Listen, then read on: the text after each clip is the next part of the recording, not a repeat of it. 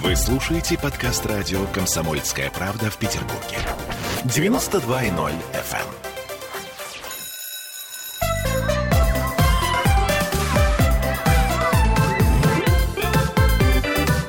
Родительский вопрос. 11.03 в городе на Неве, и мы с удовольствием начинаем передачу «Родительский вопрос». С удовольствием, потому что мы сегодня будем говорить о самом романтичном поезде. Ну, мне так, по крайней мере, кажется. Это «Красная стрела». А, я знаю, что многие наши юные слушатели, а также их родители помнят волшебную голубую стрелу, которую в детстве мы все мечтали тоже, так сказать, в свое пользование себе а, либо купить, либо собрать деньги, либо родители, чтобы подарили. Ну, словом, «Красная стрела» — это, мне кажется, то воплотившееся наше а, детское мечтание. И у нас сегодня прекрасный эксперт в гостях, начальник научно-просветительского отдела Музея железных дорог России Павел Дунаев. Павел, здравствуйте. А, доброе утро, здравствуйте. А, здравствуйте, дорогие радиослушатели. Действительно, мы сегодня поговорим немножко про красную стрелу. Но сегодня этот разговор будет немножко не случайен. Буквально неделя, чуть больше, нас отделяет от знаменательного момента, когда главному поезду страны исполнится 90 лет. 90 лет. И э, я думаю, что начнем мы, наверное, с цвета. То есть у меня вот было четкое ощущение, что красная стрела, она какая? Красная? Какая же еще может быть? А вы абсолютно логичный человек. Да, действительно, какой же еще может быть красная стрела? Но на самом деле все было немножко не так. А поезд впервые отправился в 1931 году. А когда запускали поезд, пожалуй, наверное, иного решения и не могли принять, как окрасить ее вагоны в синий цвет. В синий? В синий. Но знаете почему?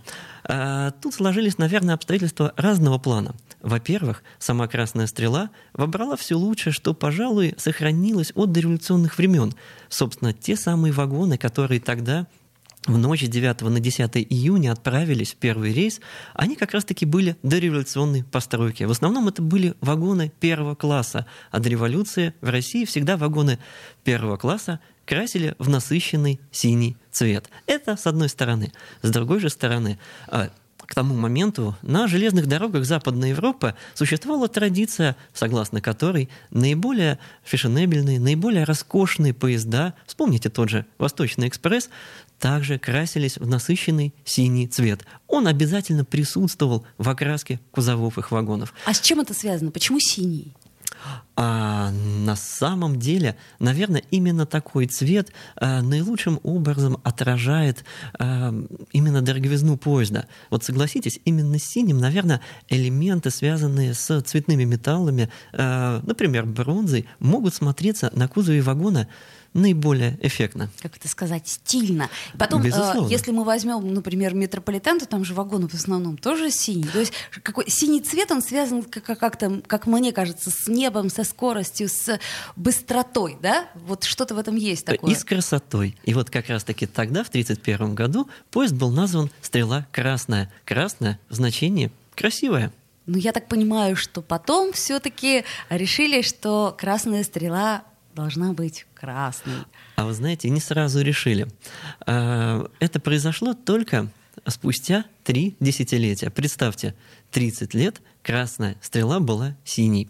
На самом деле а, люди даже писали об этом а, в центральной газеты, в ту же правду, о том, что есть такое несогласие. И вот этот самый диссонанс, а, в том числе, кстати, и Министерство путей сообщения, к которому мы обращались в те, в те годы, парировало, что на красном цвете вся грязь, которая в ходе поездки может попасть на вагон, будет сразу видна.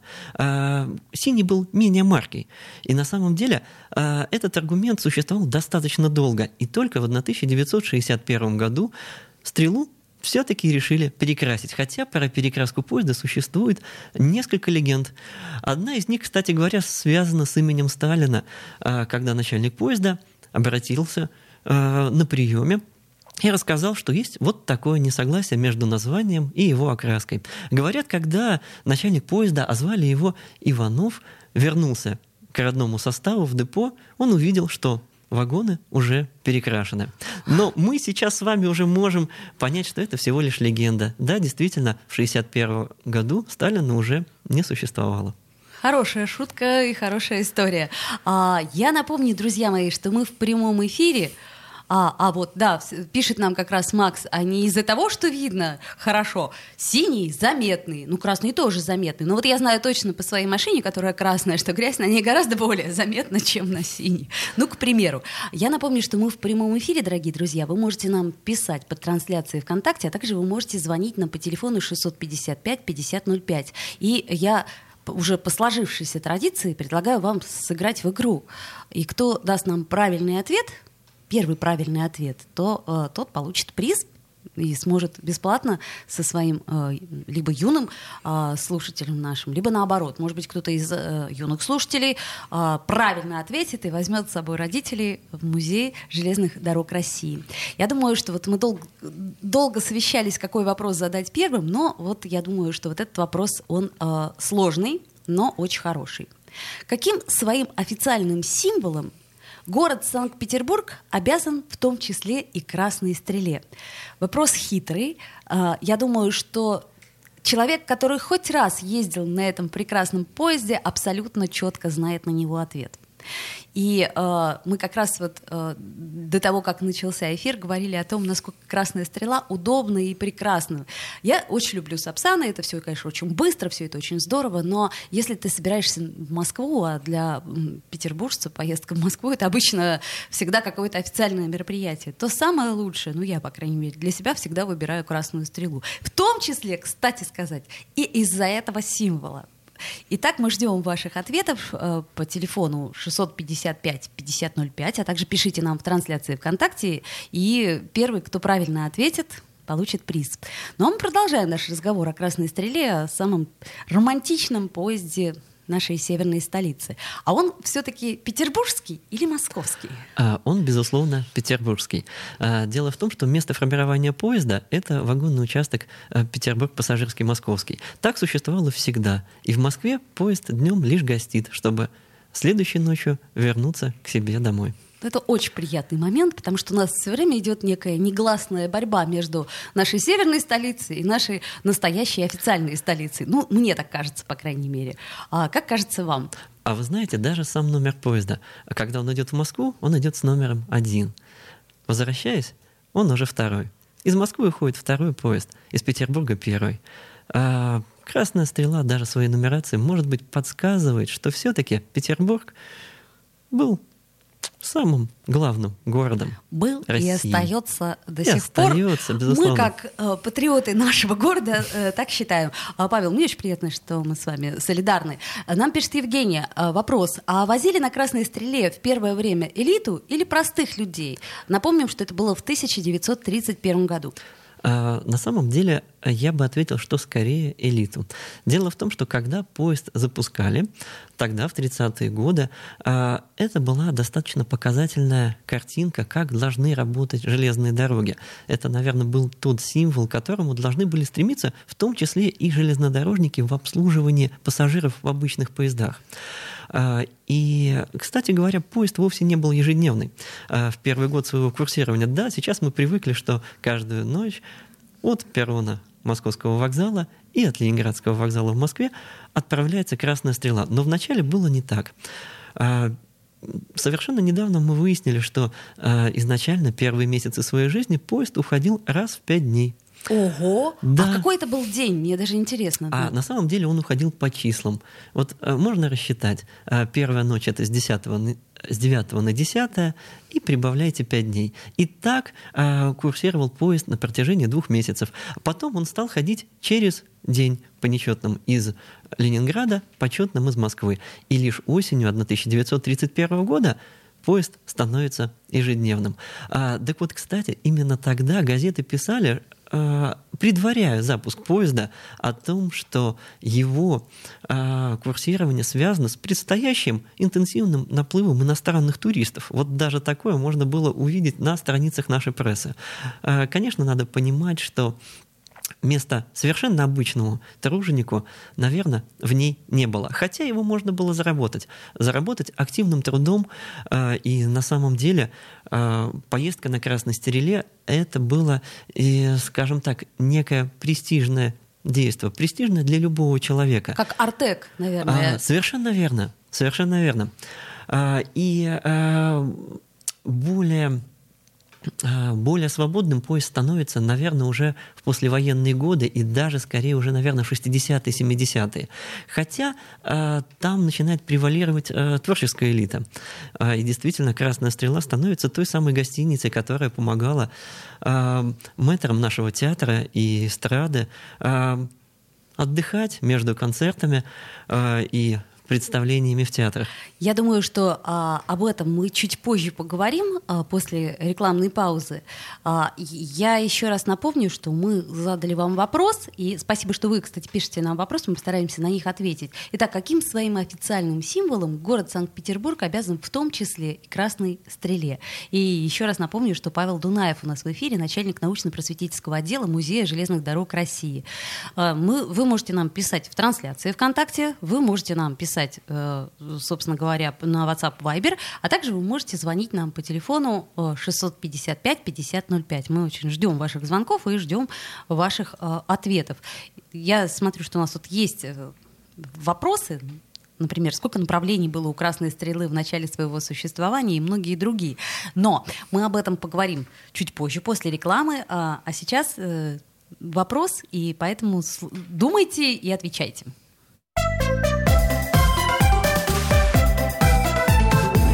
Родительский вопрос. Вы слушаете подкаст радио «Комсомольская правда» в Петербурге. 92.0 FM.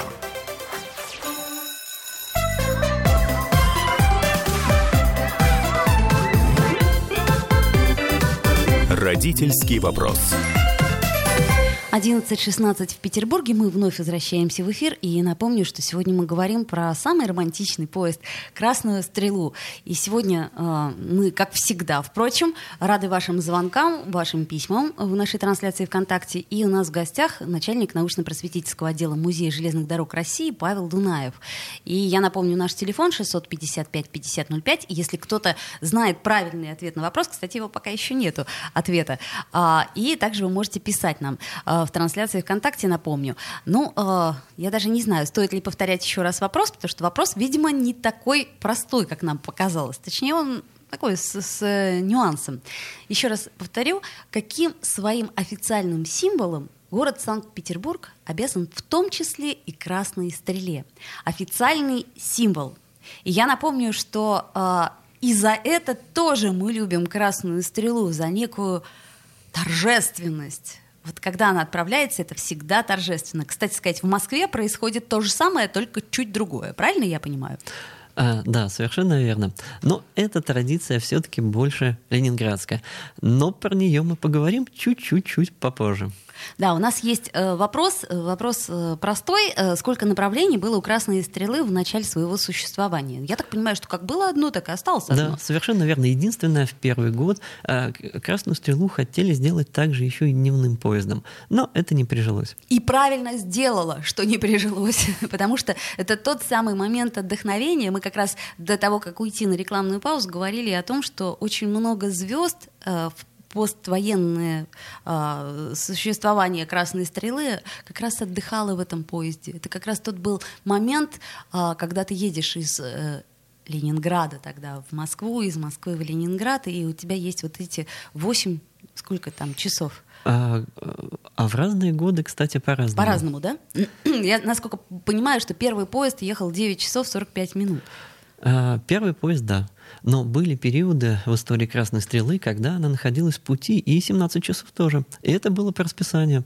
А, да, не удивляйтесь, действительно, а, совсем недавно удалось найти в архиве то самое единственное расписание Красной Стрелы военного времени. Подождите, а разве в военное время Красная Стрела ходила? Ходила. Но не все годы.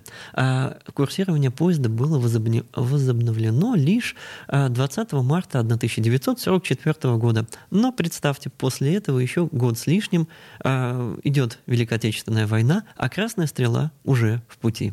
Вот нам задают вопрос, а почему так долго? 17 часов, это же, это же она что, ползком шла? А, практически да. Если изучать расписание, можно увидеть, что у поезда достаточно много остановок. Но и при, э, при том, конечно, железные дороги поствоенного и военного времени не отличались э, ну, ну да, я а, понимаю. То есть не э, лучшими своими качествами. Уже мягко скажем, кое-что было разрушено и а, не сразу вот, восстановлено. Вот к тому моменту как раз-таки уже кое-что было восстановлено, и как минимум по одному пути можно было совершать движение. Дело в том, что как раз-таки часть линии между Ленинградом и Москвой а, попала в ту самую зону, где активно происходили боевые действия.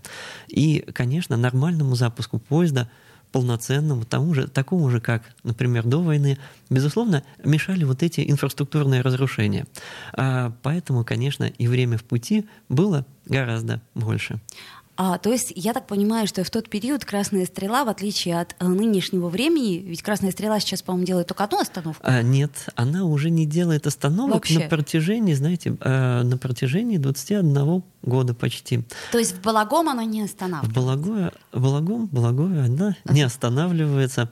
А, эту традицию отменили. Но, кстати говоря, да, Красная Стрела иногда изменяла своим традициям, но лишь для того, чтобы доказать, что это самое исключение подтверждает правило. Что не нужно останавливаться нигде. А на самом деле техническая необходимость в этом отпала. А, понятно. Ведь поезда останавливаются в Благое специально для того, чтобы поменять, насколько я понимаю, либо направление, либо э, Это я так а, пытаюсь э, проявить осведомленность. А, не совсем направление. Дело в том, что в последние годы остановка на станции Балагоя была необходима для того, чтобы представители вагонной службы, осмотрщики лишний раз прошли вдоль состава, может быть, постучали по его узлам теми самыми молоточками, немножко разбудив пассажиров среди ночи.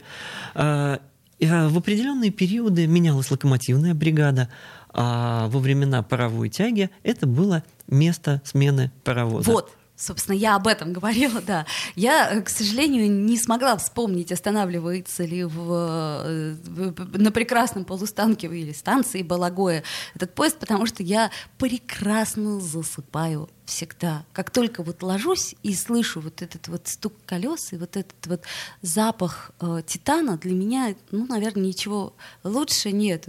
И свежее белье, ну, для меня этот поезд, он именно момент отдохновения когда ты ни о чем не думаешь, что ты забыл, ты уже забыл, что не взял, ты уже не взял, а завтра новый день. И вот этот момент, когда ты ничего не можешь сделать, кроме того, чтобы лечь и отдохнуть.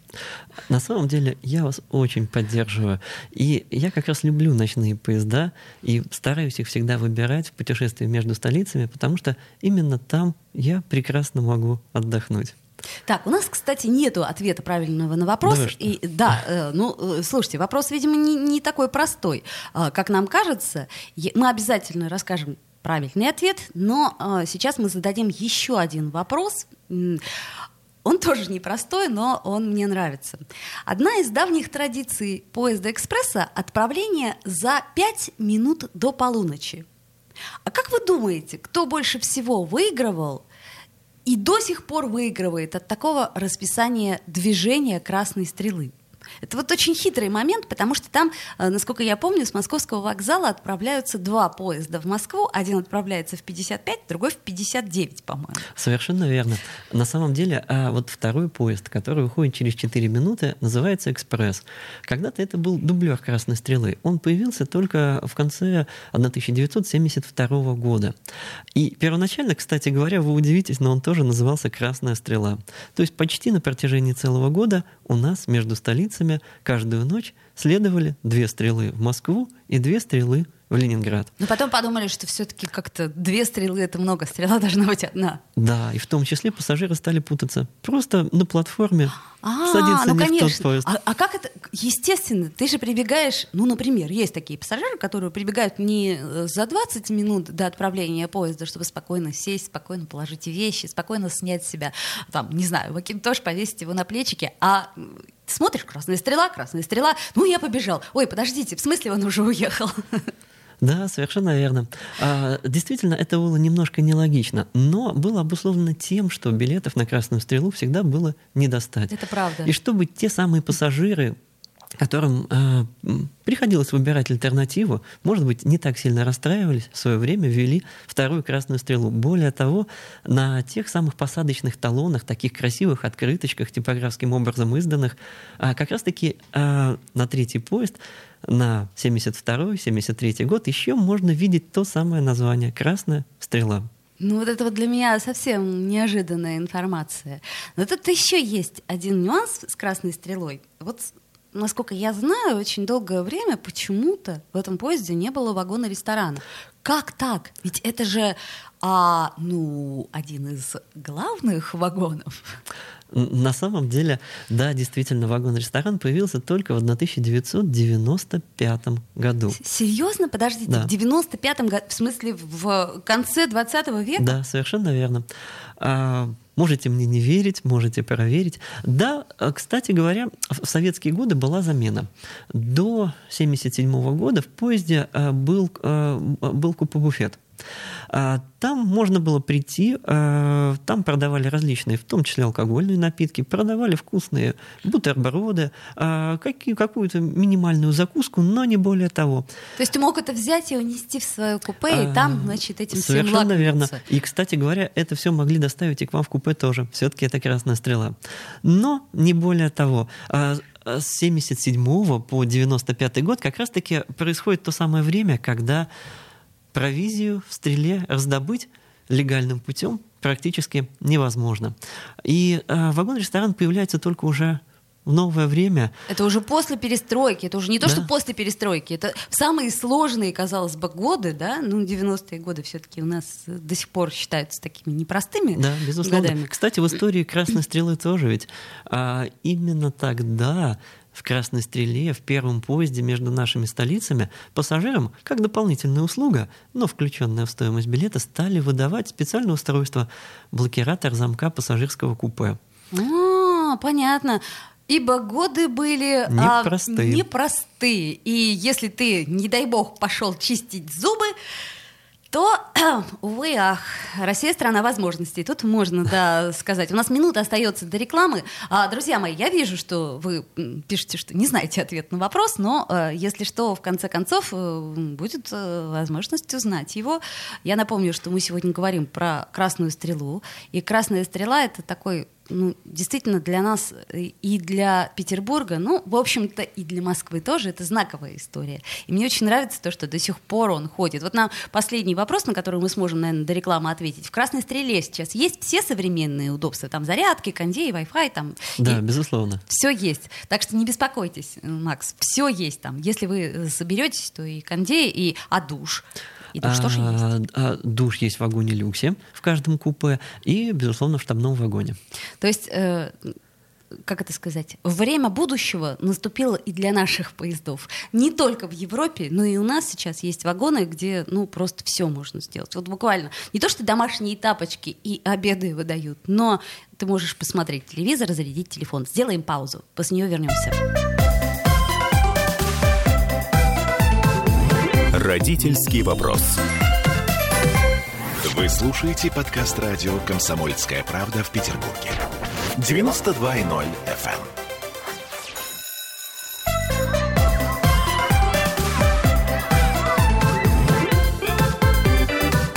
Родительский вопрос. 11.33, и мы вновь возвращаемся в эфир. Я напомню, что сегодня мы говорим про красную стрелу, и что мне очень приятно, что мы с моим сегодняшним экспертом, начальником научно-просветительского отдела Музея железных дорог России Павлом Дунаевым э, весь перерыв, пока вы слушали новости и рекламу, захлеб говорили о железной дороге и о том, как мы ее любим. И мне очень жаль, что сейчас многие стали выбирать самолет, например, э, для того, чтобы добраться до Москвы. Но мне кажется, это неправильно. Ну, на самом деле, к счастью, не все. И более того, есть люди, которые по определенным причинам просто не любят летать. А, кстати говоря, когда «Красная стрела» появилась, а, альтернативы в виде авиатранспорта практически не было. Дело в том, что может быть, вы знаете, что регулярное движение авиасообщения между э, нашими городами установилось, пожалуй, только в 1937 году. И то ну, это были... не так, это и э, недавно, я бы сказала. Тем не менее, на протяжении шести лет фактически у пассажиров между столицами почти не было другой альтернативы. А, да, были другие поезда, но вот на авиатранспорт им идти было невозможно. Это раз, и потом я так представляю себе всегда вот эту вот длинную-длинную дорогу из аэропорта до самой Москвы и понимаю, ну зачем? Ну зачем все это делать, если можно доехать на поезде еще и отдохнуть? У нас есть правильный ответ на второй вопрос. Ксения отвечает, командировочные выигрывали и выигрывают до сих пор.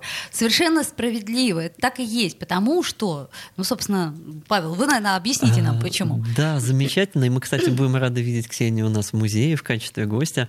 А, уже буквально скоро, 9 а, числа, музей вновь откроется для посетителей, а, и мы буквально-буквально в июне сможем даже нашим гостям показать выставку, которая будет посвящена истории поезда, того самого поезда «Красная стрела». А вот почему, а, собственно говоря, командировочным а, «Красная стрела» всегда приносила успех и удачу, а, тут все просто. Именно время отправления 23.55. Да, это еще предыдущие сутки. Фактически в командировке человек находился на сутки больше. И, конечно, получал за этот день тоже командировочные.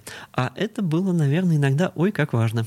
Ну, я думаю, что это для многих э, до сих пор важно. А, Все-таки какие-то традиции у нас остались. И, кстати, что самое приятное, что «Красная стрела» — это традиция, традиция Ленинграда, традиция Петербурга. И а, вот мы как не получили ответ, к сожалению, на этот вопрос, каким своим официальным символом город Санкт-Петербург обязан в том числе и красной стреле. Сейчас я еще раз посмотрю, нет ли у нас правильного ответа на этот вопрос. Нет, нету. Ну, я думаю, что мы расскажем, потому что для меня это, наверное, один из пяти самых романтичных моментов, почему лично я выбираю красную стрелу. А, на самом деле существует давняя традиция. А, она появилась еще в середине 1960-х годов. А, Красная стрела отправляется в путь и прибывает на московский вокзал под звуки гимна великому городу авторства Глиера. На самом деле это кусочек фрагмента балета «Медный всадник». А, очень интересна а, версия, которую озвучил бывший начальник поезда «Красная стрела» а, Соколовский Владимир Николаевич он как раз связывает само появление поезда тогда, в 1931 году, именно в ночь с 9 на 10 июня, с днем рождения самого Петра I. А, и на самом деле «Медный садник», безусловно, тоже имеет а, посвящение Петру. А, и что интересно, как раз-таки, если смотреть балет, то в тот самый момент, когда играют эти прекрасные звуки музыки, можно видеть Петра, который выходит на сцену, вводит собравшихся рукой и начинается некое действие. А, так вот, а тогда, в 60-е годы, а, можно ли сейчас догадываться, почему был выбран именно этот музыкальный фрагмент. Что очень удивительно, потому что если мы возьмем, э, так сказать, песни символы Петербурга, то которых, город которых над Вольной Невой, да. например, он вроде бы подходил гораздо больше. Но вы знаете, есть такая э, версия, я думаю, что многие мистики ее придерживаются, что в нашем городе все решает медный всадник. И судя по тому, что красная стрела как ходила, так и ходит, э, он доволен. На самом деле, да. Так вот, возвращаясь к официальным символам города, да, что это? Ну, во-первых, герб, флаг, ну и, конечно, гимн. И вы наверняка знаете, что сейчас как раз-таки именно эта самая мелодия гимн великому городу является официальным, музыкой официального гимна Санкт-Петербурга. Но так было не всегда. А «Красная стрела» уходит под эту мелодию очень-очень давно. Подождите, а что у нас в Москве звучит в этот момент? Ой, а в Москве звучит совершенно разная музыка. На протяжении а, долгого времени звучал Газманов. О, нет. А, но это были те самые годы. 90-е а, годы? Да, в том числе. Что самое интересное, есть одна из легенд, а, когда в Москве а, Красную Стрелу встречали под э, гимн Советского Союза. И даже, да, есть Брежнева веселая легенда, э, когда он также прибыл э, на поезде и слышит, играет гимн Советского Союза, он спрашивает, а почему играет это? Меня встречают, и он говорит, нет, это Красная Стрела пришла. А вовсе-то и не бас. Да, в общем, да. А, на что он спрашивает, собственно, «А откуда поезд? Ему говорят, из Ленинграда. В общем, генсек не понял. А, ну, а, и судя по всему, больше этой истории не повторялась оч- никогда. Оч- очевидно, да. Но э, что я хочу сказать, что для меня все же Глиер все равно э, очень приятен. Э, и мне кажется, что «Красная стрела» — это как, как сказать, вот э, изначально она была, ну, насколько я понимаю, шикарной. И до сих а, пор она осталась как, шикарной. Как была и, и, и есть на самом деле. Это а, тот самый маяк в пассажирском сообщении между столицами, который пытается задавать тон многим другим поездам. Да, сейчас технические возможности появляются в принципе неограниченные. И а, мы более чем уверены, что пройдет совсем немного времени, и наверняка в «Красной стреле» появятся новые, еще более комфортабельные вагоны, в которых будут учтены абсолютно все требования современных пассажиров. И «Красная стрела» вновь будет самым прекрасным поездом между нашими столицами. А мне вот еще такой вопрос вот, личный к вам. Вот вы, наверное, ну как, как и все мы, э, когда, знаете, в детстве думали о будущем, у нас же было очень много футурологов, особенно писателей-футуристов, да, которые там, ну, Алиса, Милофон, там, все дела. Это я к чему говорю? А насколько ваше представление личное о будущем совпало с тем, что мы имеем на данный момент времени? Ну, мне почему-то всегда казалось, что э, мне хочется работать в том числе и с транспортом тоже. Э, в, в том числе, наверное, э, деды мои, которые в разные годы работали в разных службах на железной дороге, а, как-то подсознательно заложили во мне и вот эту железнодорожную составляющую. А, и даже то, что сейчас я а, работая с нашими вагонами, например, пользуясь э, тем самым специальным ключом, который остался мне от деда, наверное, да, как-то немножко... Ключ вот этот вот, который да. открывает все Да, трехгранка, да, да, совершенно да. верно. На самом деле незаменимая вещь, неубиваемая вещь и очень-очень полезная. Не поверите, но у меня, у папы, у моего, когда он работал в стройотряде, он работал как раз а, проводником поезда. Это как- как-то вот, ну, тогда это было принято, и ездил он как раз на Северной Пальмире. И именно этот ключ у него остался а, в качестве сувенира, и сколько раз он нас выручал, этот ключ. Тут уж э, и, и, и вправду а, хорошая вещь нам все пишет одно и то же. Пишет, а стоимость-то какая? Простому населению она сейчас вообще доступна. Друзья мои, тут есть нюанс. Стоимость очень дифференцированная, поэтому э, э, все это зависит от дня, зависит от того, насколько заранее вы приобретаете билет, зависит от класса вагона. Поэтому вот Google в помощь, что называется. Мы вот не можем с Павлом Но, точно ответить на этот вопрос. Э, на самом деле э, стоимость абсолютно сопоставима с поездкой в тех же высокоскоростных поездах Сапсан.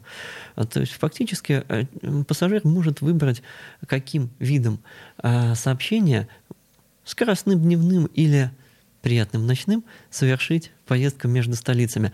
А стоимость примерно одинакова. Да, безусловно, э, в поезде есть и вагоны люкс, но для того, чтобы совершить поездку, наверняка у вас должна быть какая-то на них веская причина. Именно в люксе ехать, да, это Наверное, надо быть э, звездой или просто захотеть себе позволить эту а поездку. Или, например, отправиться в свадебное путешествие. Вот, Такие случаи сказать, тоже иногда бывают. Кстати сказать, да, ведь э, романтичность э, красной стрелы, она позволяет, ну, практически все. Можно сделать себе такой огромный подарок на день рождения. Просто э, у меня, кстати, был один раз случай, когда я ехала совсем-совсем в таком дорогом вагоне, и СВ тогда он назывался. Я очень хорошо помню, меня поразило все это. А можно еще провести в Красной Стреле новогоднюю ночь? Это тоже одна из традиций? А на самом деле, да. А что там происходит? Именно Красная Стрела не прекращает своего движения, в том числе и 31 декабря. А... Наверное, она украшена, и, наверное, проводники ходят и разносят всем шампанское. Про шампанское не скажу, а вот то, что э, некоторые э, члены локомотива, э, именно, именно некоторые члены... Экипажа, можно так сказать, да? да Или... Угу, бригады облачаются в костюмы наших новогодних символов Деда Мороза и Снегурочки. Такое действительно бывает. Очень много интересных историй, которые с этим тоже связаны. Это, это у нас заранее такие, а, как это сказать, вам добрые советы.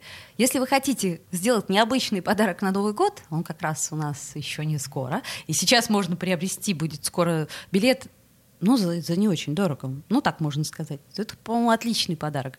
Ни, никогда мне бы это в голову не пришло, но вот сейчас я об этом задумалась. И вправду, это здорово, романтично. И, друзья мои, наше время подходит к концу. Спасибо большое, что вы нас слушали. Спасибо большое, что задавали столько вопросов. Я напомню, что у нас в гостях был начальник научно-просветительского отдела Музея железных дорог России Павел Дунаев. Родительский вопрос.